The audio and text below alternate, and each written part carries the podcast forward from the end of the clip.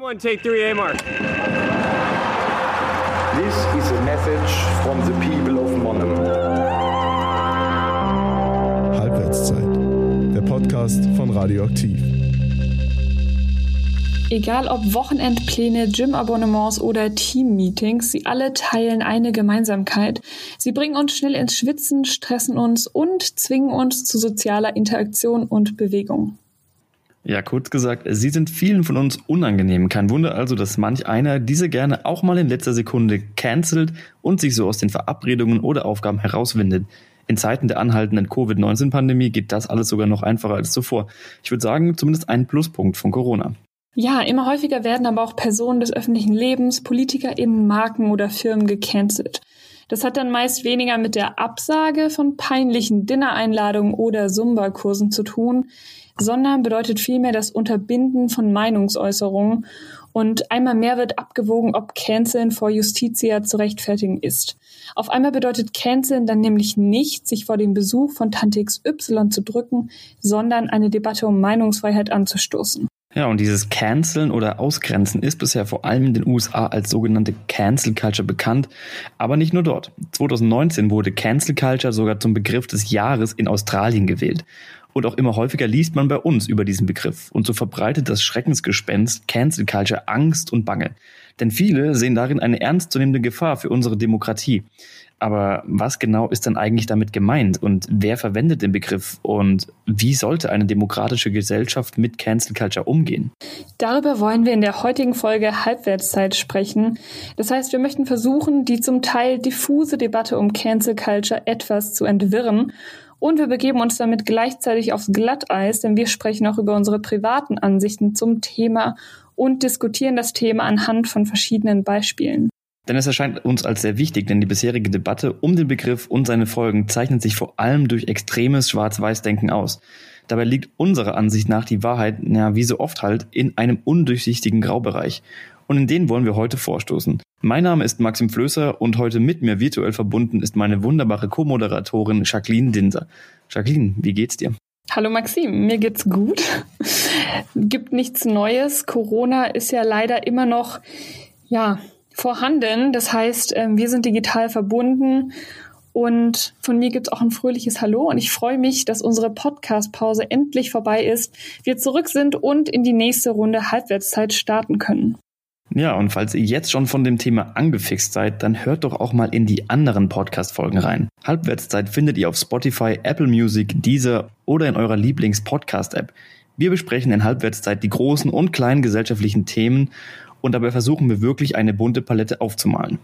Ja, zum Beispiel, wenn ihr während Corona gemerkt habt, dass eure Tante verschwörungsideologische Inhalte auf Facebook teilt, dann haben wir dazu eine Folge gemacht und erklären euch, wie ihr damit umgehen könnt. Oder wenn euch interessiert, ob Menschen jemals auf dem Mars leben werden, dann haben wir auch dazu den Generaldirektor der Europäischen Weltraumorganisation interviewt. Oder wenn ihr einfach Bock auf Urban Farming habt, auch dazu hat Jonathan aus dem Podcast-Ressort ein Interview mit dem Landwirtschaftsverein in Mannheim geführt. Also ihr seht, hier ist wirklich für jede Person was dabei und wir haben natürlich noch mehr Folgen, also vorbeischauen lohnt sich. Jacqueline, ich würde sagen, wir unterbrechen jetzt mal hier dieses kleine Werbeprogramm und fangen direkt mal an. Cancel Culture. Darum soll es heute gehen. Und vorab habe ich direkt mal eine Frage an dich. Hast du in deinem persönlichen Umfeld eigentlich schon mal Erfahrungen mit Cancel Culture gemacht? Und wenn ja, wann war das letzte Mal, dass du dachtest, dass etwas gehörig gecancelt gehört? Ich muss sagen, nicht direkt. Also ich persönlich wurde noch nicht gecancelt und auch Freundinnen von mir haben das noch nicht erfahren. Aber woran ich da spontan denken muss, ist das Lied Zehn kleine N. Das kennst du sicher, oder? Ja, schon mal gehört, ja. Schon mal gehört, ja. Ich habe das als Kind geliebt. Ich habe das so oft gesungen und das ist für mich eine Sache, da muss ich ganz radikal sagen, ich fände es nicht schlimm, wenn man es canceln würde. Ähm, ich glaube, dass sich das irgendwie schwer einordnen lässt, das Wort schwer, ersetzen lässt und einfach ja die ganze Sache nicht mehr zeitgemäß ist. Wie ist denn das bei dir? Hast du schon Erfahrungen gemacht mit Cancel Culture? Ja, ich glaube, es geht bei mir so eine ähnliche Richtung. Es dreht sich irgendwie immer so um Musik. Ähm, bei mir persönlich direkt, glaube ich, im Umfeld sind es dann, wenn so einzelne Begriffe, die in äh, Liedern vorkamen, die ich früher übel gefeiert habe und wo ich heute sagen würde, boah, kann ich mir nicht mehr ganz anhören, finde ich, gehört auch da nicht mehr rein. Ähm, bei meiner Freundin wurde früher im Kirchenverein äh, ein ähnliches äh, Lied vielleicht gesungen, wo es um den N-Aufstand in Havanna ging.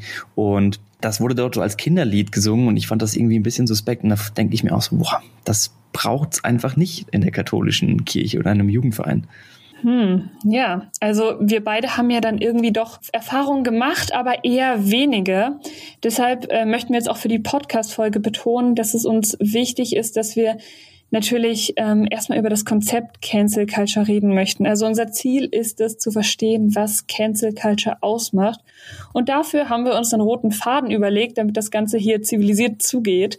Und zwar möchten wir beginnen mit der Definition. Also was ist Cancel Culture? Woher kommt der Begriff? Und wie kann man den Begriff umfassen?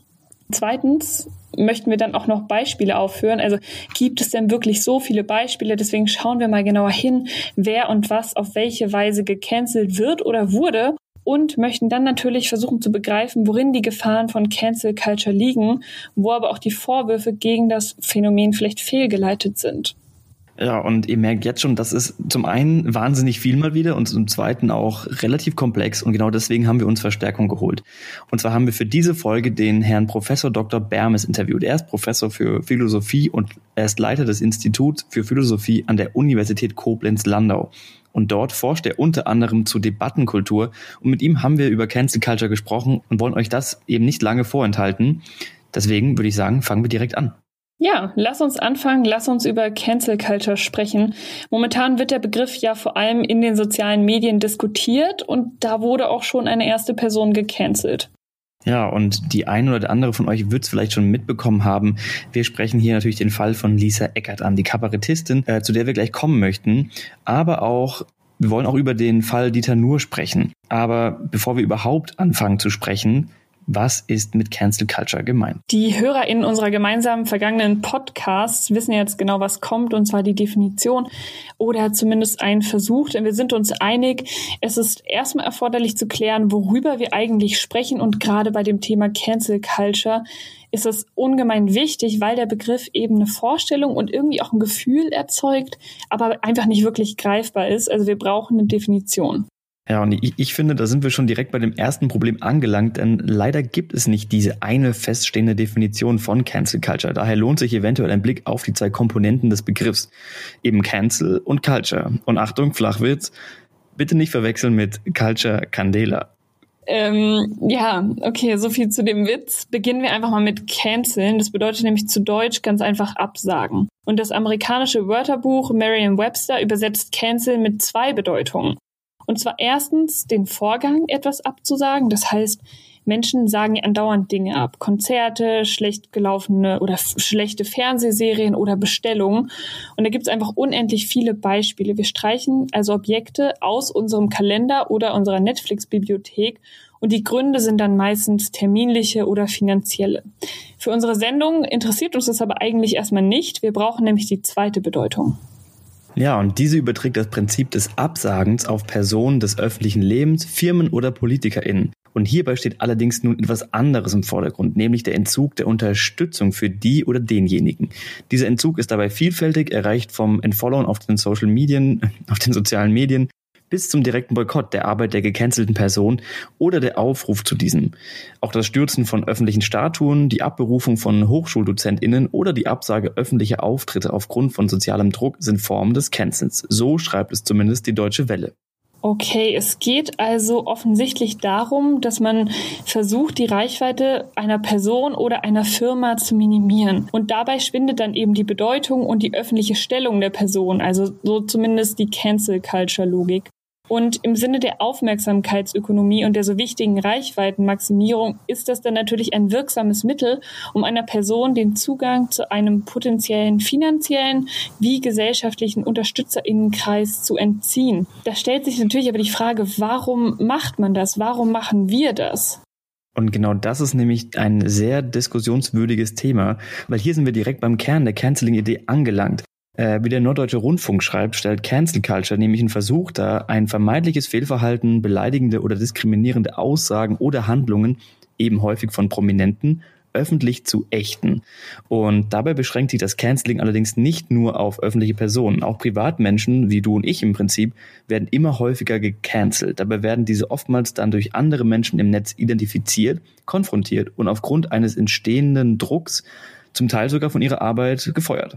Nach Merriam-Webster liegen die Gründe also darin, dass man gecancelt wird, einfach in problematischen Aussagen oder problematischem Verhalten. Und die Webseite dictionary.com oder auch Philipp Jenicke von der Deutschen Welle ergänzen dabei, dass das Canceling sich insbesondere auf das Wirken auf den sozialen Medien bezieht. Und warum das so ist, das haben wir ja bereits geklärt. Ja, ich würde sagen, jetzt haben wir auch schon direkt geklärt, was der Begriff canceln bedeutet. Wir haben aber noch nicht geklärt, warum wir hier von einer Kultur sprechen.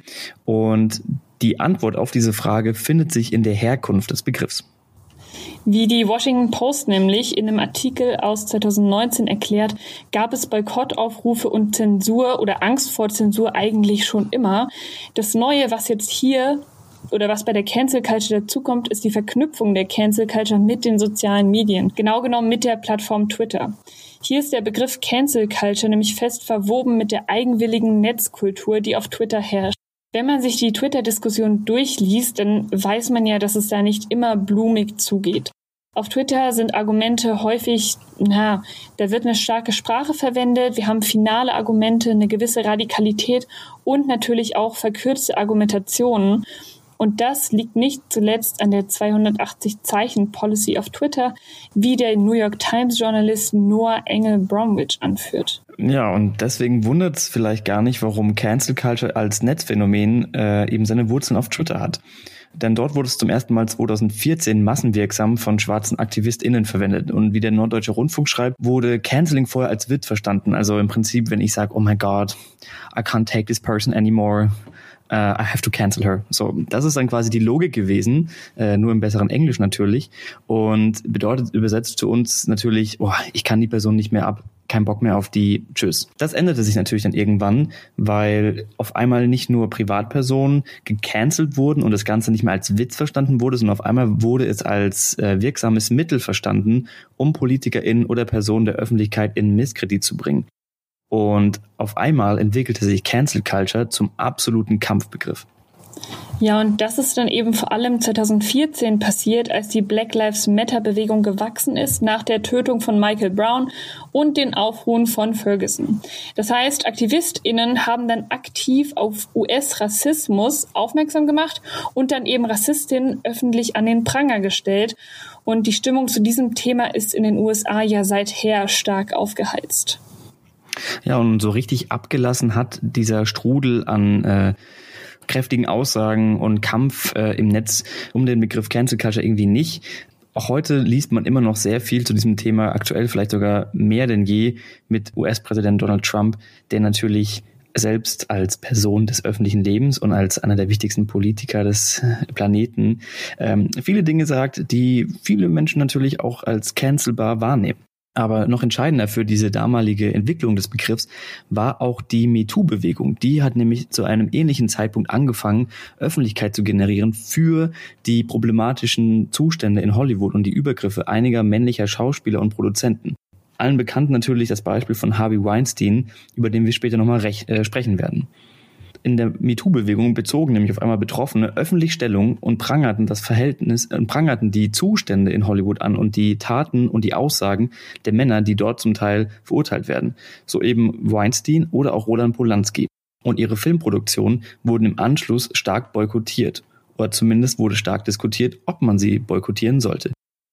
Aus dieser Bewegung entwuchs dann auch schon bald eine sehr breite Masse, die sich nicht nur für die Rechte von Frauen und gegen Diskriminierung aussprach, sondern auch für die Rechte der LGBTQ-Plus-Community. Beiden Bewegungen, also der MeToo-Bewegung und der LGBTQ-Plus-Bewegung, ist dabei gleich, dass es sich hierbei um gruppenzugehörigkeitsbegründete Diskriminierung handelt und um deren Abschaffung. Und mit dem Hashtag Cancel Culture, der damals ins Leben gerufen wurde, riefen dann beide Gruppen zu Boykotten und Verboten auf, eben mit dem Ziel, einen demokratischen Wandel herbeizuführen und das System ein bisschen zu verändern. Und mit zunehmender Wichtigkeit der Themen, die diese Gruppen ansprachen, wurde auch dieser Begriff Cancel Culture immer stärker diskutiert und ist aktuell eben, wie bereits erwähnt, durch Donald Trump auch ein Wahlkampfthema geworden. So, jetzt haben wir erstmal geklärt, was Cancel Culture überhaupt meint und auch woher der Begriff kommt. Und jetzt bleibt natürlich die Frage, wie sollte man mit Cancel Culture umgehen? Wie sollte man Cancel Culture bewerten? Denn es wird ja klar, es geht darum, dass bestimmte Meinungen nicht mehr hörbar sind. Und damit greift die Debatte um Cancel Culture natürlich eine Wurzel jeder Demokratie an. Und zwar das Gleichgewicht zwischen Meinungsfreiheit und Diskriminierung. Und der Vorwurf der gecancelten Person lautet dann nämlich, dass sie in ihrer Meinungsfreiheit eingeschränkt werden. Ja, und genau hier ist, beginnt dann eigentlich der Streit, denn ist das überhaupt wirklich der Fall? Oder hat der gesellschaftliche Wandel einfach dafür gesorgt, dass bestimmte gesellschaftliche Normen gelten, in denen bestimmte Aussagen einfach fragwürdig und problematisch sind? Anders gesagt, gibt es dieses Schreckensgespenst Cancel Culture denn überhaupt? Ja, um diese Frage für euch genauer zu erörtern und um mehr über Cancel Culture zu erfahren, haben wir mit Herrn Professor Dr. Bermes gesprochen. Er ist Professor für Philosophie und Leiter des Instituts für Philosophie an der Universität Koblenz. Herr Bermes, schönen guten Tag. Herzlich willkommen im Podcast. Hallo Herr Flöße, ich grüße Sie auch. Hallo Frau Dienze. Zu Beginn unseres Podcasts mal eine ganz einfache, banale Frage. Gibt es Cancel Culture überhaupt? Es ist ein Streit darum entstanden, ob es so etwas wie Cancel Culture gibt. Ähm, das ist aber vielleicht eher ein Streit um Worte, ob dieses oder ein anderes Wort das Richtige ist. Vielleicht ist es gerade im Falle der Cancel Culture ganz gut, dass man sich die konkreten Fälle, über die man dann sprechen äh, sollte, sich genau anschaut und nicht so sehr in einen Streit über Worte in einen Streit über Worte gerät. Gut, Herr Bermes, wir haben im Vorfeld zu unserem Podcast eine kleine Instagram-Story vorbereitet, in der wir unsere Zuhörerinnen und Zuhörer gefragt haben, ob sie finden, dass Cancel Culture real sei. Und dort haben wir unter anderem die Antwort bekommen, Cancel Culture ist nicht real, sondern lediglich eine Dog Whistle der Geschädigten, um Kritik zu kriminalisieren. Wie kann man denn dann diese ähm, Äußerungen bewerten? Mhm. Also ich hatte bereits gesagt, dass man ein bisschen aufpassen muss, ob man, ob man sagt, ob, ob, wie man fragt, ob es die Cancel Culture gibt oder ob es die Cancel Culture nicht gibt. Man muss natürlich dann fragen, was versteht man unter Cancel Culture? Und Vielleicht kann man zuerst einmal einen Versuch einer Definition äh, wagen und sagen, es kann, unter Cancel Culture kann man in einem ganz weiten Sinne verstehen, Initiativen und Bestrebungen als falsch deklarierte oder vielleicht auch als falsch empfundene Meinungen aus dem öffentlichen Raum zu verbannen, um so eine Auseinandersetzung damit zu verhindern. Das ist vielleicht eine erste Annäherung. Ob das alles trifft, wird man dann sehen müssen. Ähm, diese erste Annäherung reicht aber eigentlich auch noch nicht aus. Es ist wirklich sinnvoll, sich die konkreten Fälle anzuschauen, denn die Diskussion um die Cancel Culture, zumindest wie wir sie jetzt in Deutschland seit einigen Wochen, vielleicht auch seit zwei, drei, vier Monaten führen, äh, ist ja entstanden äh, aus Anlass der Ausladung von Lisa Eckert äh, im Nordspeicher und äh, des Absetzens eines äh, Statements von Dieter Nuhr bei der DFG. So, und hier unterbrechen wir Herrn Bermes mal. Wir fanden nämlich, dass er da einen guten Punkt trifft und irgendwie recht hat. Und deshalb schauen wir uns zuallererst mal ein paar Beispiele an und fangen dann direkt mit der Causa Lisa Eckert an. Denn wir wissen jetzt, was Cancel Culture begrifflich meint, aber was passiert da genau in der Praxis? Ja, und, und genau das zu überprüfen, haben wir jetzt eben verschiedene Beispiele vorbereitet und die wollen wir diskutieren. Und wir unterteilen dabei zwischen prominenten Personen, also Personen des öffentlichen Lebens, kulturellen Stücken, also sowas wie Filme, Musik, wobei man hier auch stark differenzieren muss, denn ein Film kann gecancelt werden, weil er zum Beispiel rassistisch ist oder ein Lied, weil der Künstler oder die Künstlerin gecancelt wurde und damit auch ihr Lied. Und wir möchten uns Privatpersonen anschauen, denn niemand ist letztlich davor gefeit, gecancelt zu werden. So, den Anfang macht aber Lisa Eckert. Sie ist österreichische Kabarettistin und der Vorwurf bei ihr, der ist dieses Jahr laut geworden, weil sie 2018 bei den Mitternachtsspitzen, also einer Kabarettsendung des WDRs, aufgetreten ist und sich da vermeintlich antisemitisch zur MeToo-Debatte geäußert habe. Das ist für uns jetzt erstmal eine ethische Fragestellung, also eine journalistisch-ethische Fragestellung, ob wir wiedergeben möchten, was Lisa Eckert genau gesagt hat. Einerseits brauchen wir das natürlich für den Kontext, um hier zu diskutieren, inwiefern das jetzt gerechtfertigt ist, dass sie gecancelt wurde oder eben nicht. Auf der anderen Seite möchten wir natürlich das, was sie gesagt hat, auch nicht einfach so nüchtern paraphrasieren und einfach verbreiten, weil sie das natürlich kabarettistisch geäußert hat. Und dann können wir das nicht einfach hier so spitz auf Knopf wiedergeben. Deshalb sagen wir es mal so. Sie hat antisemitische Klischees mit der MeToo-Debatte verbunden. Also genauer mit den beschuldigten Männern der MeToo-Debatte, also Harvey Weinstein, Roman Polanski und Woody Allen und eben deren Missbrauchsvorwürfen. Und wer genauer wissen will, was sie da gesagt hat, der kann sich ihren Auftritt im Netz auch einfach nochmal anschauen. Wir haben das auch in die Show Notes gepackt. Ja, und wir finden das Spannende dabei ist, dass 2018, als dieser Auftritt im Fernsehen lief, hat sich irgendwie niemand so richtig dafür interessiert. Und erst als der Westdeutsche Rundfunk dieses Jahr den Beitrag auf Facebook teilte, kam dann der Skandal. Und der vollzieht sich, wie es sich eben für ein TV-Drama gehört, direkt mal in mehreren Akten. Akt 1. Eckert hätte aus ihrem Debütroman im Nordspeicher, einem Kulturhaus in Hamburg, vorlesen sollen und war dort wegen dem Literaturfestival Harbourfront eingeladen. Und bei diesem Festival ging es auch um eine Verleihung von einem Preisgeld in der Höhe von 10.000 Euro. Als dann aber im Akt 2 die Veranstalter angeblich Hinweise aus der Nachbarschaft bekommen haben, dass es zu Randalen kommen könnte, falls Eckert auftritt, haben sich diese dafür entschieden, Lisa Eckert auszuladen. Zuerst haben die Veranstalter bei Lisa Eckert angeboten, dass sie freiwillig nicht kommt was Lisa Eckert äh, logischerweise abgelehnt hat. Im dritten Akt wurde dann bekannt, dass Lisa Eckert abgesagt wurde oder eben ausgeladen wurde und daraufhin ist eben ein Aufschrei des Entsetzens entstanden, vor allem eben auf den Social Media Kanälen vieler Personen, aber auch Parteien. Unter anderem zum Beispiel die AfD in Hessen versucht diesen Vorfall als Cancel Culture zu stilisieren und Lisa Eckert als Märtyrerin zu benutzen. Im letzten Akt wurde Eckert dann wieder angeboten, nach dem öffentlichen Shitstorm wieder vorlesen zu können, was sie allerdings dann wieder abgelehnt hat. Ja, und da folgte dann natürlich wieder der Shitstorm, weil NutzerInnen im Netz geschrieben haben, dass Meinungsfreiheit das eben aushalten muss und man könne Lisa Eckert nicht einfach so absagen. Und ich persönlich muss zu dem Fall sagen, ich habe ihren Auftritt, ähm, habe ich mir im Nachhinein angesehen. Ich kenne, also ich kannte sie davor eigentlich nicht. Und ich finde es, für mich persönlich ist es auch schwierig, ihren Auftritt einzuschätzen, weil ich ihr, weil ich sie als Kunstfigur und ihren Humor nicht teile, also es entspricht nicht meinem Humor. Aber das ist eigentlich auch völlig egal, wenn es jetzt hier darum geht, ihren Fall zu beurteilen. Denn eigentlich, was sie gesagt hat, sollte ähm, von der Meinungsfreiheit gedeckt sein. Also meine Meinung. Ja, ich habe da irgendwie auch eine sehr zwiegespaltene Meinung. Ich muss sagen, ich kannte Lisa Eckert vorher und ich war tatsächlich auch am Anfang jemand, der gesagt hat, das geht auf gar keinen Fall, dass diese Person da ausgeladen wird. Und dafür hatte ich mehrere Gründe. Ich fand zum einen Lisa Eckerts Rhetorik sehr spannend, also diese Art und Weise, wie sie spricht, wie sie gestikuliert und wie sie sich auf der Bühne verkörpert, nämlich als eine ja eigentlich altbackene Frau, die vielleicht in den Nachkriegsjahren ähm, immer noch äh, den, den Kriegszeiten nachtrauert und so ein bisschen dieses, dieses äh, antisemitische Klischee verkörpert, dass viele Menschen auch nach dem Krieg und nach der ganzen Zerstörung und den schrecklichen Sachen, die da passiert sind, immer noch diesen total mm, altbackenen äh, Gedanken nachtrauern und nachhängen. Und Lisa Eckert benutzt das eben ganz bewusst, um zu provozieren. Und auch das ist eben Teil von Cabaret, wie ich finde, Außerdem hatte ich nie das Gefühl, dass es sich hierbei wirklich um böswillige Aussagen handelt, sondern eben um eine Kunst.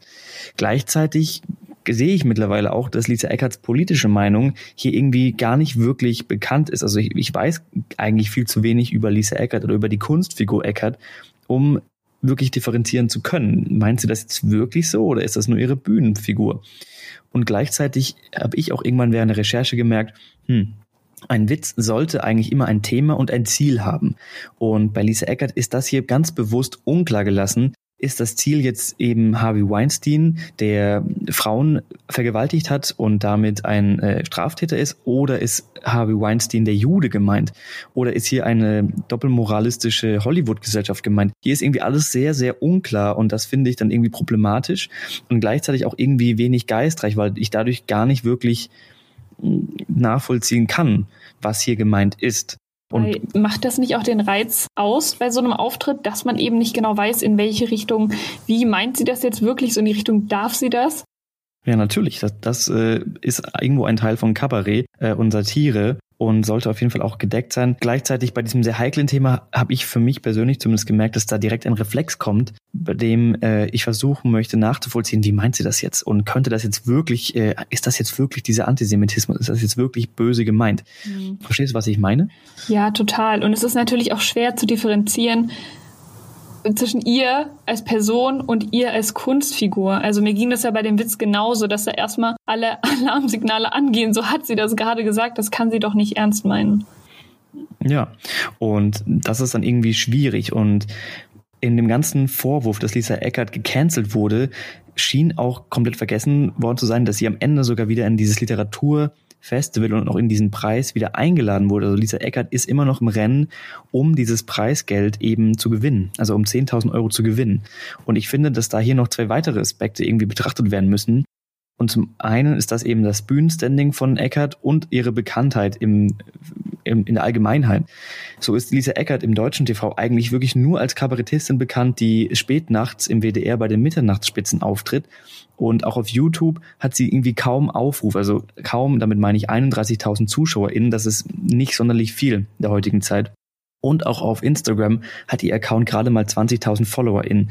Auch nicht sonderlich viel. Also die große Aufmerksamkeit erzielt Frau Eckert irgendwie gar nicht.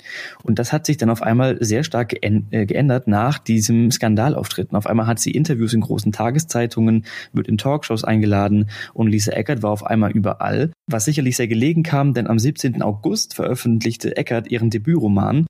Das ist dann sicherlich hilfreich in dieser neu gewonnenen Aufmerksamkeit. Ja, wobei man da auch differenzieren muss Publicity ist ja nicht gleich Publicity.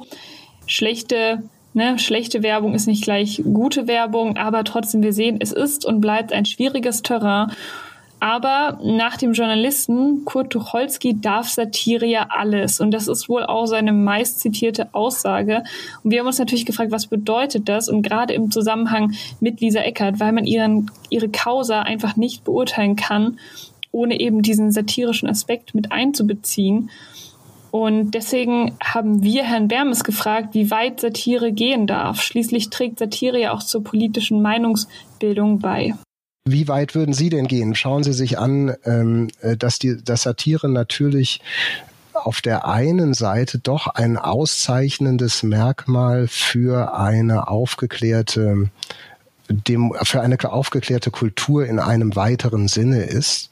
Insofern dass diese Kultur darauf setzt, dass man sich nicht fortwährend gegenseitig erzieht, sondern dass diese Kultur darauf setzt, dass es zu so etwas wie Bildungs- oder Meinungsbildungsprozessen kommt.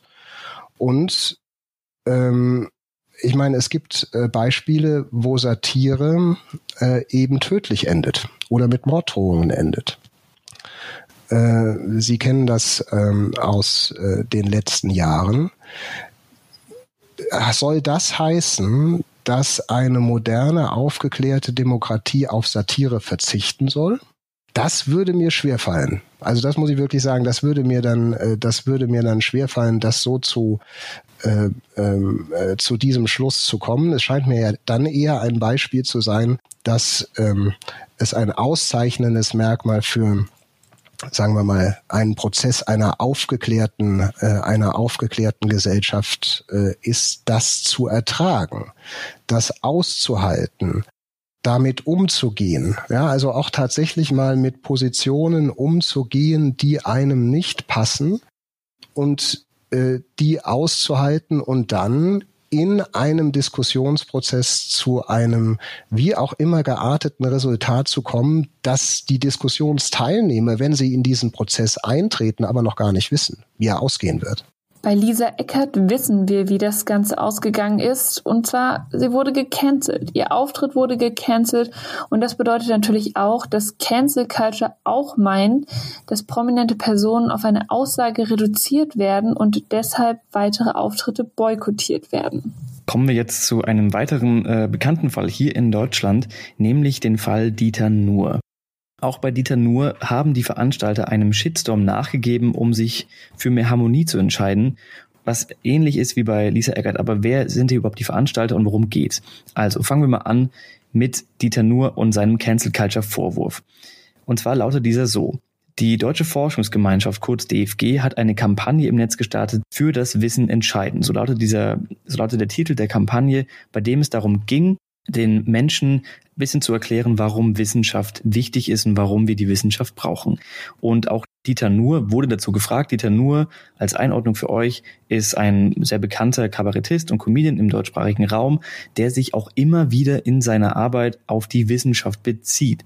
Also der sich sehr stark für die Wissenschaft ausspricht, sie, sie oft zitiert, der sie aber auch hin und wieder nicht ganz so wissenschaftlich korrekt zitiert. Das Ziel dieser Kampagne sei dabei, die Prinzipien einer freien und unabhängigen Wissenschaft sowie deren Wert für eine offene und informierte Gesellschaft prominent öffentlich sichtbar machen. Und damit ist Dieter Nuhr sicherlich kein schlechter Kandidat, um dieses Ziel eben zu erreichen.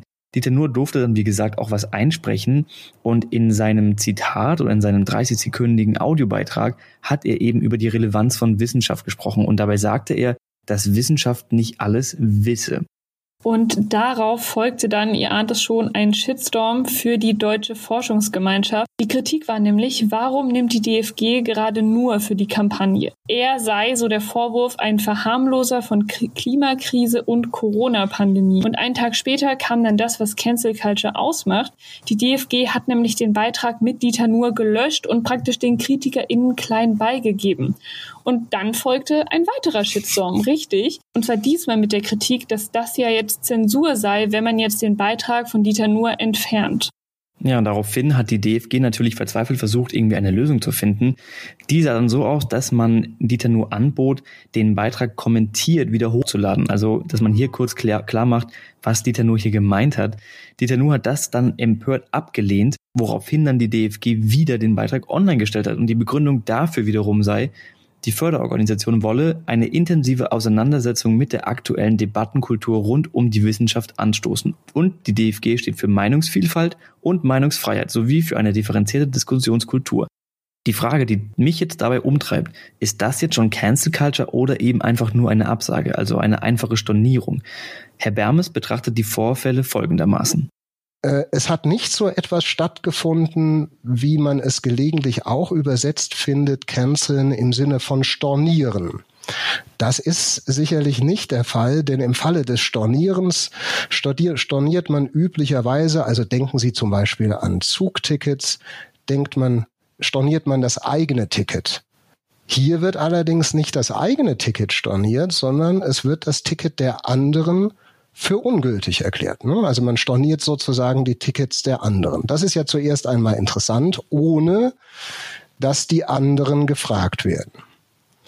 Der zweite Punkt ist, dass in diesen Fällen, vielleicht dann auch in anderen, über die Köpfe von anderen entschieden wurde. Also sowohl bei Lisa Eckert als auch bei Dieter Nuhr ist nicht gefragt worden, wie sie denn zu der Kritik stehen, die geäußert wurde. Bei Lisa Eckert war es kaum Kritik, sondern es war, sagen wir mal, ein Hörensagen, was da im Hintergrund rumorte. Bei, bei Dieter Nuhr war es, waren es ähm, einige zahlreiche Bemerkungen auf, auf, auf Twitter. Aber es ist dann folgendes, es ist folgendes nicht passiert, dass die Protagonisten, Nuhr oder Eckert, mit in die Diskussion mit einbezogen wurden. Äh, sie wurden also nicht gefragt, wie Sie denn eigentlich die Kritik sehen, es traf also genau das zu, was wir eingangs in unserer Definition erwähnten. Das heißt, die Personen wurden aufgrund ihres vermeintlichen Fehlverhaltens ausgeladen, ohne dass man ihnen eine reale Chance gelassen hat, sich hierzu zur Wehr zu stellen oder zu verteidigen. Und Bermes kritisiert an diesen Prozessen also, dass die ProtagonistInnen nicht in den Prozess der Diskussion mit einbezogen werden, wobei er natürlich als Wissenschaftler hier uns auch immer klar gemacht hat, dass er die Prozesse nur beschreiben möchte, nicht bewerten möchte und sich auch bei Cancel Culture nicht auf der Seite pro oder contra positionieren möchte. Aber neben dem beobachtet Bermes auch eine gewisse Alternativlosigkeit im Diskurs und die kritisiert er durchaus. Und was er damit meint, das hat er uns folgendermaßen geschildert. Ich glaube, an diesen Beispielen kann man schon einiges erkennen. Und wenn man das auf den Begriff bringen wollte, also wenn man versuchen wollte, wie lässt sich aus diesen Beispielen, sagen wir mal, Strukturmerkmale einer solchen, in Anführungszeichen, Debatte erkennen, dann würde ich sagen, dann zeigen sich einige unter anderem das, was man als Alternativlosigkeit bezeichnen kann. Ne? Wir kennen alle dieses Konzept der Alternativlosigkeit, das im politischen Sprachgebrauch äh, seine Wurzeln hat, auf Thatcher zurückgeht, dann auch im deutschen Sprachgebrauch, im deutschen politischen Sprachgebrauch äh, seinen Niederschlag gefunden hat und jetzt offensichtlich in die öffentlichen Diskussionen in dem Sinne Eingang findet, dass die öffentliche Diskussion gekennzeichnet ist innerhalb der Cancel Culture, dass es sozusagen eigentlich keine Alternativen gibt. Es gibt nur diese Position oder jene Position, aber es gibt keine Alternative dazu. Ich finde das irgendwie passend, dass ein solcher Sprachgebrauch gerade jetzt zu finden ist, in dem populistische Politiken enorm Anklang finden. Weil diese zeichnen sich ja auch durch eine gewisse Radikalität aus und einer Überhöhung der eigenen Position. Paradoxerweise scheinen viele gerade diese Form von Debattenkultur aber abzulehnen und positionieren sich so gerade gegen die Cancel Culture. Herr Bermes sieht das aber irgendwie so das Positionieren oder sagen wir mal der andauernde Versuch, sich positionieren zu müssen, ist ja vielleicht auch schon ein Phänomen der Cancel Culture. Und mir geht's eigentlich nur um die, die Beschreibung dieses Phänomens. Und, und wenn die Teilnehmer zu dem Schluss kommen sollten, dass man besser nicht über die Köpfe, sondern mit den Köpfen spricht, dann ist das sicherlich ein, ein Weg, den man, äh, den, den man gehen kann. Ich meine, was in diesen Diskussionen auffällt, ist, sagen wir mal, neben der Alternativlosigkeit ja auch ein gewisser Rigorismus, der mit einem Ressentiment gepaart ist. Also mit unter Rigorismus meine ich, dass man doch zumindest in den öffentlichen Diskussionen mit einer eigentümlichen Sicherheit von der Gewissheit der eigenen Position überzeugt ist und sie ganz offensichtlich über, ganz schnell und offensichtlich über alle anderen Positionen stellt. Das ist die eine Seite und die scheint mir allerdings einherzugehen, wenn ich mir, wir hatten eben drüber gesprochen, nicht? also die Twitter-Statements, wenn ich mir die Twitter-Statements anschaue, geht dieser Rigorismus einher mit so etwas wie einem, einem Ressentiment gegenüber anderen Positionen, anderen Meinungen. Nicht nur meine ist richtig, sondern die anderen sind in einem hohen Maße nicht nur falsch, sondern verwerflich, ohne allerdings die Begründung dafür angeben zu müssen. Wenn ich jetzt mich persönlich anschaue, dann muss ich ja sagen, ich kenne das von mir selbst. Denn man geht oft in eine Diskussion rein und ist dann natürlich extrem von seiner eigenen Meinung überzeugt. Und wichtig für eine gelingende Diskussion ist hierbei aber, dass man sich auch von der anderen Seite überzeugen lässt, dass man andere Argumente zulässt und sich von vornherein eben nicht verschließt. Wenn ich jetzt hier mal kurz äh, ganz äh, nach der Tradition von Herr Bermes gehen kann und einen Philosophen zitieren kann, dann würde ich hier ganz gerne Hegel bedienen, denn er, der spricht ja von der These, der Antithese und der Synthese. Das heißt, ich habe meine Meinung, gehe damit in eine Diskussion rein und werde konfrontiert mit einer Gegenmeinung. Aber anstatt diese einfach abzulehnen, versuche ich eine Gemeinsamkeit zu finden oder einen gemeinsamen Nenner, wodurch sich eine Synthese bildet, eine neue Meinung, eine verbesserte Meinung. Und dass diese Möglichkeit eben auf Social Media fehlt, das ist für Herr Bermes ein großes Problem. Ja, und damit kommen wir dann auch schon in den Bereich unserer zweiten Kategorie. Und zwar können natürlich nicht nur prominente Personen, sondern auch künstlerische Werke gecancelt werden. Und dabei ist es gar nicht so einfach, weil KünstlerInnen und Kunst zu trennen. Und das sehen wir eben jetzt auch an den nächsten Beispielen. Wir fangen aber mal an mit einem ganz bekannten, und zwar Kevin Spacey. Der Schauspieler ist ja bekannt aus seiner Hauptrolle in House of Cards, also einer Politserie, die sich großer Beliebtheit erfreut hat. Dann aber hat sich das Blatt gewendet. Gegen Kevin Spacey wurde sexuelle Belästigung vorgeworfen und das in mittlerweile mehr als 30 Fällen. Und was dann passierte, ihr ahnt es schon, es entbrannte ein Shitstorm und daraufhin auch das Canceln. Denn House of Cards wurde ohne ihn weitergedreht und ein von ihm produzierter Film nicht veröffentlicht. Seine Sprecherin und seine Agentur haben sich auch von ihm getrennt. Das heißt, aufgrund des Fehlverhaltens der Privatperson Kevin Spacey cancelt man ihn als Schauspieler und damit eben auch sein schauspielerisches Schaffen. Spacey hat sich sozusagen auch noch selbst gecancelt. Denn der Schauspieler hat sich aus der Öffentlichkeit komplett zurückgezogen, twittert nicht mehr und ist seitdem auch nicht mehr öffentlich gesichtet worden, wie er spricht. Und der Stand der Ermittlungen zu diesen Vorwürfen lautet, dass bis jetzt schon einige Klagen eingestellt wurden, weil zum Beispiel die Handy des Klägers, die als Beweise galten, nicht mehr auffindbar waren oder die Kläger verstorben sind. Interessant bei dem Fall ist jetzt aber, dass Spacey im vergangenen Jahr sich selbst wieder aus der Verbannung befreit hat bzw. uncancelt hat. Das schreibt zumindest Hannah Lühmann von der Welt im August 2019. Den Text packen wir euch auch in die Show Notes, dann könnt ihr das selbst nachlesen. Und ob er, ob er sich nun wirklich uncancelt hat oder nicht, das ist jetzt erstmal für den Einzelfall Kevin Spacey für uns gar nicht so wichtig gewesen, denn wir haben uns einfach gefragt, geht denn das so einfach? Also kann man als boykottierte Person sich einfach selbst ancanceln und aus der Verbannung holen? Auch diese Frage haben wir Herrn Bermes gestellt. Schließlich wäre es ja vorstellbar, dass sich gecancelte Personen, zum Beispiel Lisa Eckert, für ihre Verhalten entschuldigen. Und das könnte sie ja dann aus der Cancellation holen. Das wirft bei Herrn Bermes aber weitere Fragen auf. Sie treffen da einen wunden Punkt. Ne? Also man kann sagen, naja, dieses fortwährende oder das Entschuldigen kann also sozusagen als ein fortwährendes Entschuldigen, ich entschuldige mich dafür und dafür und dafür und nichts ändert sich angesehen werden. Ne? Ich glaube, wenn man sich entschuldigt, müsste man in diesen Fällen wirklich konkret sich mal die Frage stellen, kann man sich eigentlich dafür etwas entschuldigen, das zu dem Zeitpunkt als es aufgenommen, durchgeführt, auf der Bühne war, den Regeln der jeweiligen Ästhetik, der jeweiligen öffentlichen Wahrnehmung entsprochen hat. Wie entschuldigt man sich dann für so etwas und wem gegenüber? Das ist ein interessanter Punkt. Ich glaube, der zweite Aspekt, den Sie angedeutet haben, das scheint mir so ein bisschen äh, so eine Form von Zwangsrechtfertigung zu sein. Also Lisa Eckert, man kann mit Lisa Eckert äh, in der Ästhetik übereinstimmen oder auch nicht. Man kann das gut finden oder auch nicht. Nur das passiert doch die ganze Zeit, indem etwa die Programme in den Feuilletons der, der die Programme der Kabarettisten in den Feuilletons besprochen werden. Ja, also es wird doch, es findet doch dauernd statt. Also dass, dass man sagt, das ist gelungen oder misslungen. Und das äh, ist verständlich, nicht verständlich oder das ist überzogen oder nicht überzogen. Ich weiß gar nicht, wo jetzt da das Problem sein sollte, weil es doch andauernd stattfindet.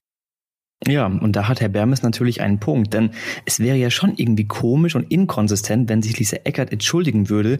Schließlich gehören die Witze, die sie da gemacht hat, auch zu ihrem Kabarett. Gibt es natürlich auch Fälle, in denen sich gecancelte Menschen mit Mut und Beharrlichkeit aus der Cancellation holen können oder geholt haben. Ein Beispiel, was uns dazu eingefallen ist, ist zum Beispiel Jörg Kachelmann, der Wetterjournalist, der sexuellen Übergriffen bezichtigt wurde, letztendlich vor Gericht aber freigesprochen wurde. Ich glaube, das ist ein gutes Beispiel und es zeigt zuerst mal eins, vielleicht gibt es sogar noch mehr von diesen Beispielen, dass er ja sozusagen an der Sache dran geblieben ist. Also er ist sozusagen, hat sich verteidigt, er wurde ausgeschlossen und das passiert bei anderen auch, aber er hat nicht aufgegeben. Also offensichtlich ging es auch darum, äh, das öffentliche Bild von sich selbst wiederherzustellen oder intakt zu halten. Äh, dazu gehört tatsächlich ein langer Atem. Ja, und es gehört so etwas dazu, wie was man klassischerweise vielleicht auch Mut und Tapferkeit nennt, nicht? also gegen sozusagen diese Anfeindungen anzugehen. Das ist ja eher ein gutes Beispiel in dem Sinne, dass man nicht, sagen wir mal, bestimmten Positionen direkt die Überhand lässt. Ja, aber der Unterschied natürlich zwischen Kachelmann und Lisa Eckert ist der Kontext, in dem diese beiden Taten, nenne ich es mal in Anführungszeichen, stattgefunden haben. Kachelmann wurde vor Gericht einer Handlung bezichtigt, die er nachweislich nicht begangen hat. Lisa Eckert wiederum hat einen Sketch aufgeführt, den sie sich vorab überlegt hat. Im Kontext der Satire natürlich. Hierbei wollte sie natürlich auch bewusst provozieren, was Kachelmann natürlich nicht machen wollte. Hoffe ich mal. Da wären wir dann auch schon wieder beim Thema Kontext. Und Maxim, du bist ja auch Leiter des Mannheim-Ressorts und ihr habt euch da ja auch schon mit der Frage beschäftigt, ob man nun KünstlerInnen, also denen ein Vergehen vorgeworfen wird oder die ein gesellschaftlich nicht akzeptiertes Vergehen begangen haben, unabhängig von ihrer Kunst behandeln sollte.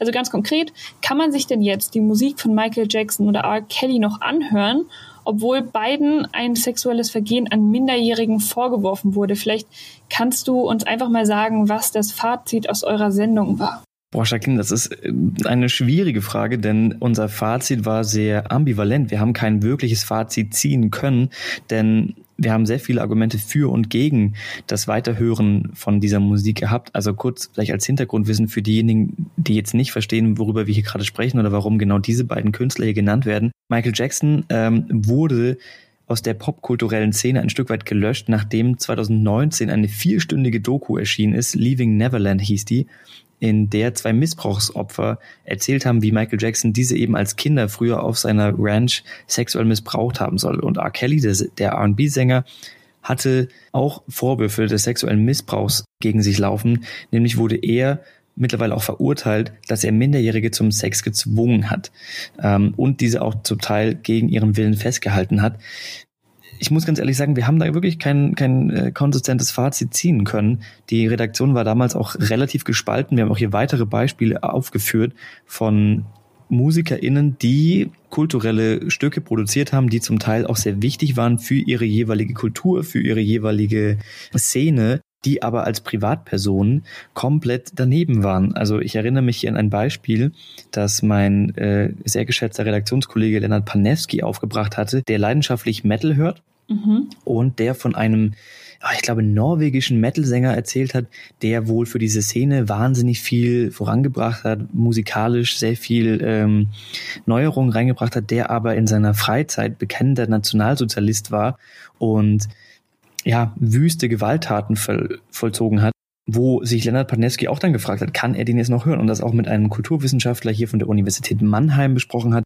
der ihm da irgendwie auch nicht so richtig weiterhelfen konnte. Also es mhm. gibt hier kein abschließendes Fazit. Spielt denn da irgendwie so der Umstand mit rein, gerade wenn wir jetzt Michael Jackson und R. Kelly vergleichen? R. Kelly wurde verurteilt, Michael Jackson nie. Also bei Michael Jackson existieren die Vorwürfe, aber es kam ja nie zu einer Anklage. Müsste man das da nicht mit einbeziehen oder habt ihr das in der Sendung auch besprochen? Wir haben zum einen natürlich auch den Stellenwert der zwei Künstler besprochen. Michael Jackson ist so ziemlich einer der größten Popmusiker gewesen, die bisher gelebt haben. Ähm, und gleichzeitig ist er natürlich mittlerweile auch tot. Also das heißt, man könnte Michael Jackson oder man konnte Michael Jackson 2009 gar nicht mehr anzeigen. Da war er schon längst gestorben. Mhm. Das bei R. Kelly natürlich nicht der Fall ist. Ähm, dadurch ergeben sich natürlich automatisch schon Unterschiede. Sie ergeben sich auch in den Köpfen der einzelnen Redaktionsmitglieder, denn wie ich beispielsweise bei mir selbst feststellen musste, bin ich vollkommen d'accord, wenn R. Kelly aus der Öffentlichkeit verschwindet mhm. und ich seine Musik nicht mehr höre. Wenn ich Michael Jackson aber löschen müsste aus meiner Playlist, dann wäre ich doch sehr ungehalten, weil ich dann doch denke, hm, der hat schon auch tolle Musik gemacht. Das ist spannend. Das hatten wir auch in der Vorrecherche schon mal den Punkt, dass manche Leute einfach too big to fail sind oder too big to cancel. Ne? Also wenn man einen gewissen Grad an Popularität erreicht hat, dann ist es schwierig oder dann können Personen einfach nicht mehr so gut gecancelt werden, wenn man denn gut gecancelt werden können sollte, ne? Ja, vollkommen. Und auch die Person Michael Jackson ist uns ja auch wirklich nur als diese, dieser Künstler bekannt, der eben war, auch mit all seinen, seinen obstrusen äh, Eigen, Eigenheiten. Und da eine klare Trennung zu ziehen, ist auch irgendwie schwierig. Vor allem, wenn diese, wenn das Canceln dieser einzelnen Person auch gar nicht mehr in, in der privaten Hand liegt, sondern auch durch Unternehmen äh, vorangetrieben wird. Du sprichst es schon an, das hat nämlich Spotify gemacht. Spotify ist ja ein privater Konzern und auch der hat auf Cancel Culture reagiert. Bei Spotify gibt es nämlich seit 2019 ein neues Tool, mit dem wir als NutzerInnen, KünstlerInnen boykottieren können. Und damit ähm, reagiert Spotify auf den R. Kelly-Skandal. Am Anfang bei dem R. Kelly-Skandal, oder als sich das Ganze zugetragen hat, da war das nämlich erstmal so, dass Spotify R. Kellys Musik nicht mehr angeboten hat. Das bedeutet, Cancel Culture kann natürlich auch einen ökonomischen Boykott implizieren. Das heißt, ein Unternehmen löscht Musiker, Musikerinnen aus dem Sortiment. Spotify hat dann aber später die Meinung dazu geändert und gesagt, sie wollen, Zitat, weder Richter noch Jury spielen. Und deshalb können jetzt eben seit 2019 NutzerInnen selbst entscheiden, ob bestimmte KünstlerInnen in ihrer Playlist haben möchten oder nicht. Und das funktioniert dann ganz einfach. Das könnt ihr auch selbst mal nachtesten wenn ihr auf einen Künstler oder eine Künstlerin bei Spotify klickt, dann gibt es da diese drei Punkte. Und wenn ihr da drauf klickt, dann erscheint diese, diesen Künstler, Künstlerin nicht mehr spielen. Und so könnt ihr dann eben die jeweiligen Personen aus euren Playlists verbannen.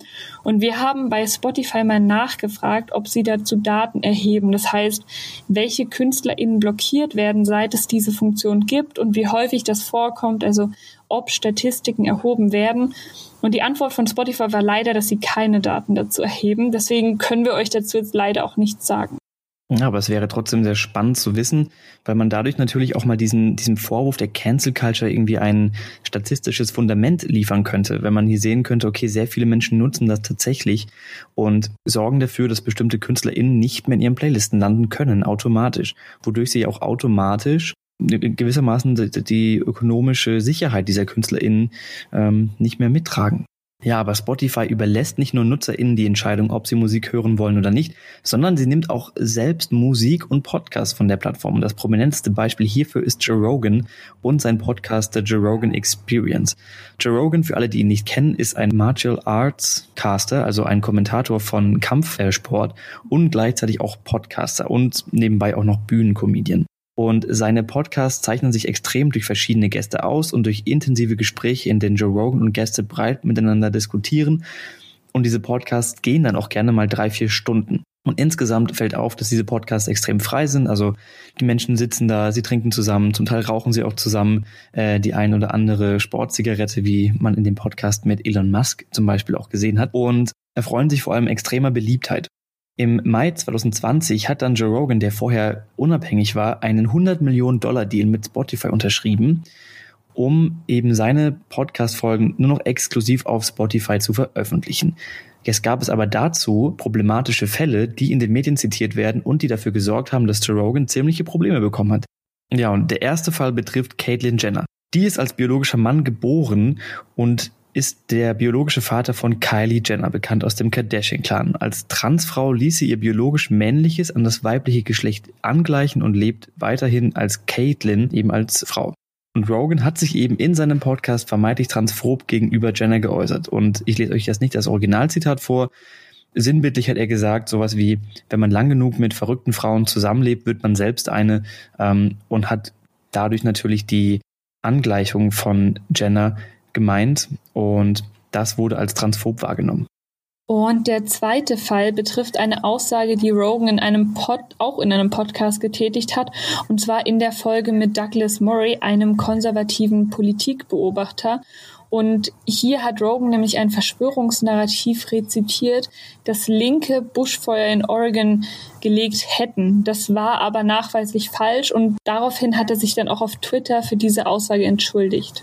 Aber für die Angestellten auf Spotify war das Anlass genug, um Rogans Folge von der Website zu schmeißen.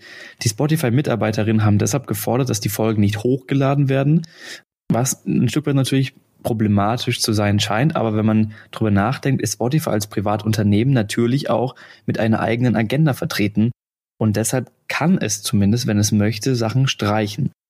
Natürlich ist es irgendwo auch problematisch, weil wann genau ist denn eine Aussage zu viel und wer darf denn wirklich darüber entscheiden, wenn man sich verletzt fühlt und wann nicht? Und gewissermaßen nimmt Spotify durch die, durch das Canceln der Folgen die Entscheidung der einzelnen Personen weg. Die Frage, die dann auch natürlich noch übrig bleibt, muss man denn jedes Wort auf die Goldwaage legen und kann eine Person nicht auch mal Fehler machen? Und letztendlich, was auch hier wieder dahinter steckt, ist natürlich der ökonomische Boykott. Also wir haben in dem Fall ein Unternehmen, das Personen cancelt und nicht die breite Masse, die jetzt gesagt hat, wir möchten die Podcasts von Joe Rogan nicht mehr hören. Also das ist ein ganz wichtiger Unterschied, den man sich auch klar machen muss. Aber natürlich werden nicht nur Podcasts gecancelt, sondern auch andere kulturelle Stücke, wie zum Beispiel Filme. Und zwar explizit der Film Vom Winde verweht aus dem Jahr 1939 wurde gecancelt, indem er vom Streamingdienst HBO Max genommen wurde. Der Film handelt von Sklaverei. Das Problem hier ist aber, dass er sie nicht kritisiert. Das heißt, schwarze versklavte Menschen werden eher als dümmlich dargestellt und weiße Sklavenhalter als nobel und gütig. Und das ist eigentlich eine rassistische Darstellung. Und durch die Black Lives Matter Bewegung wurden dann eben hier wieder Rassismusdiskussionen rund um den Film laut und wieder aufgenommen. Wobei wir im Vorhinein natürlich auch über die ganze Sache diskutiert haben und zu dem Schluss gekommen sind, dass man hier natürlich auch unterscheiden muss und reflektieren muss, dass der Film aus einer Zeit stammt, in der Sklaverei noch Teil der Gesellschaft war. Da kann man sich natürlich dann schon die Frage stellen, ob der Film nicht vielleicht auch einen kulturellen Wert hat, bevor man ihn cancelt. Ich persönlich würde da jetzt zum Beispiel mal die Meinung vertreten, dass es auch wichtig ist, dass man weiß, wo man herkommt. Also wie eine Gesellschaft noch von noch nicht mal vor 100 Jahren gedacht hat und dass man darauf aufbauen sagt, okay, so war der Zustand und da möchten wir nie wieder hin und davon möchten wir weg. Und zu sagen, diese Geschichte hätte nicht existiert oder dürfte so nicht dargestellt werden, ist ja ein Stück weit auch, ja, Veränderung der Tatsachen könnte ich ja. mir auch vorstellen, dass man den Film einfach einordnet.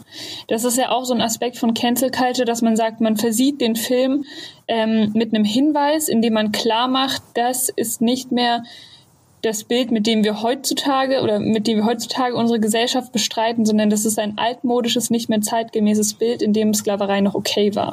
Ja, da fällt mir zum Beispiel auch gerade das Beispiel von Disney Plus ein, also der Streaming-Plattform von Disney. Dort finden wir auch alte Folgen von Tom und Jerry zum Beispiel. Und in diesen, falls ihr euch noch dran erinnert, gibt es auch eine Haushälterin und die Haushälterin ist schwarz und wird auch in Tom und Jerry ein Stück weit sehr klischeehaft dargestellt und deshalb hat Disney auch einzelne Folgen mit Kommentaren versehen, um klarzumachen, dass es sich hierbei nicht um die aktuelle Meinung oder Position von Disney handelt, sondern dass es als kulturelles Gut aus einer anderen Zeit wahrgenommen werden sollte. Aber auch andere Beispiele existieren natürlich und ein sehr prominentes Beispiel ist hierbei auch Pipi Langstrumpf. Denn in Pipi Langstrumpf fällt das N-Wort.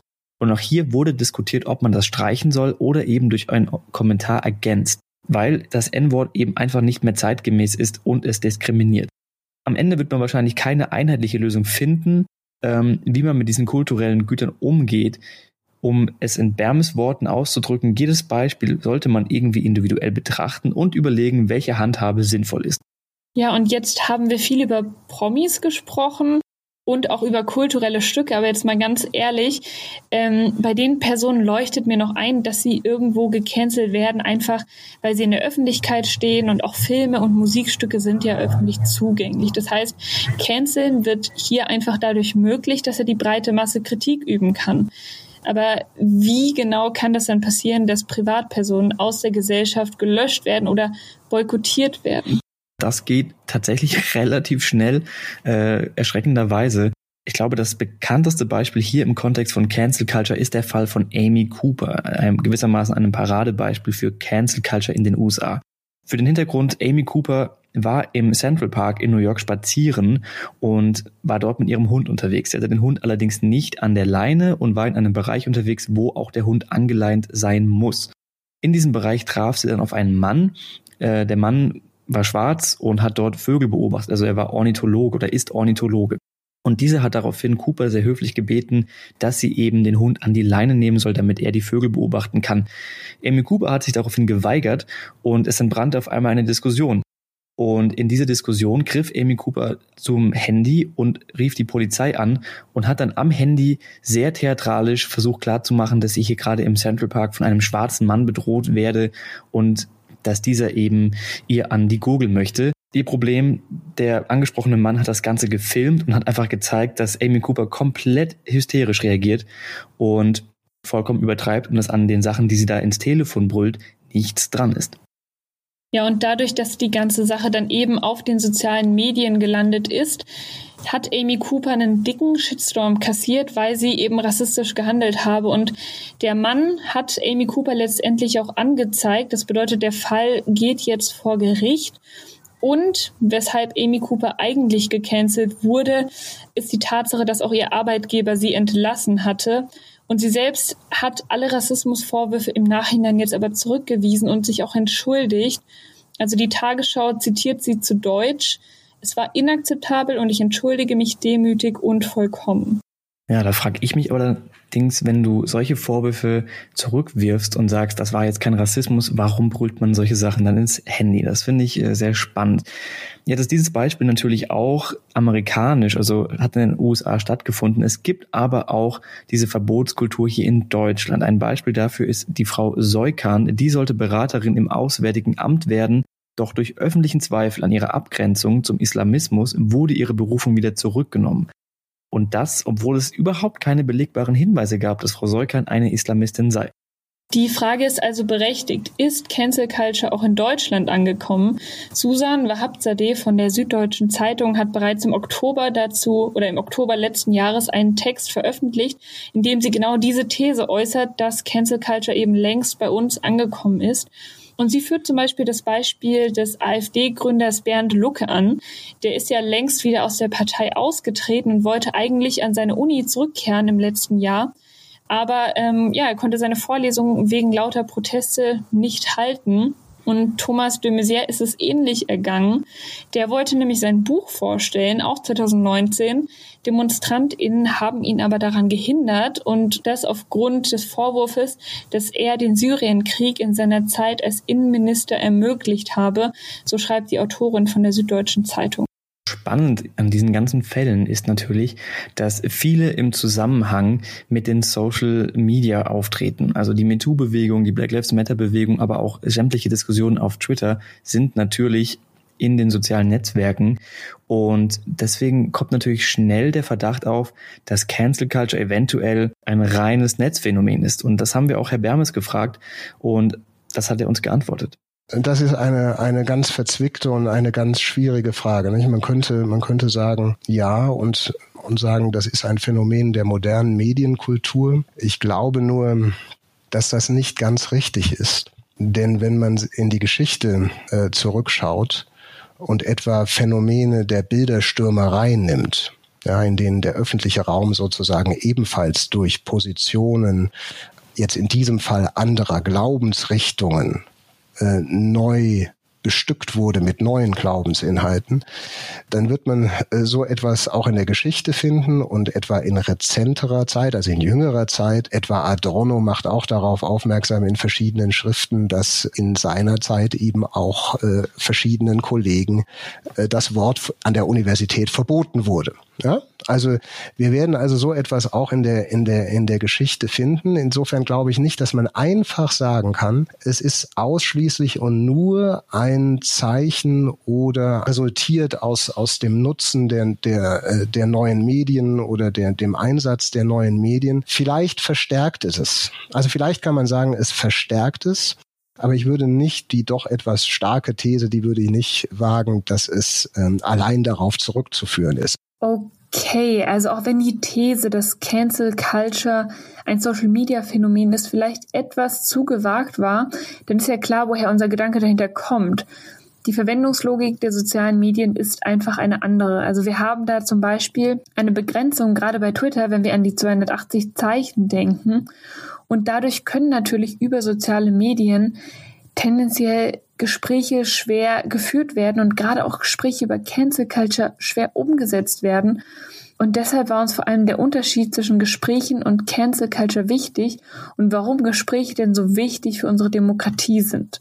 Wenn wir diese, sagen wir mal, Phänomene versuchen zu erschließen, versuchen zu verstehen, ohne direkt alles zu bewerten, ähm, benutzen wir ja schon auch Vorstellungen von dem, in dem es oder Vorstellungen von Situationen, in denen es anders sein kann. Und Sie haben in Ihrer, in Ihrer Bemerkung den Ausdruck Gespräch benutzt ne? und haben ges gesagt, ein Gespräch zumindest angedeutet, ist etwas anderes als diese Kommunikationsmedien bei Twitter, bei Instagram oder, oder bei Facebook. Und da würde ich Ihnen zustimmen. Ähm, ich glaube, in den Gesprächssituationen, wenn wir das als eine Leitidee nehmen, das Gespräch als eine, eine Leitidee, zeigt sich schon deutlicher, wo die Differenz zu dem liegt, äh, was man zur Cancel Culture sagen kann. Nämlich in Gesprächen geht man aufeinander zu, man führt sie gemeinsam und in Gespr ohne dass man unbedingt immer einer Meinung sein muss. Ja?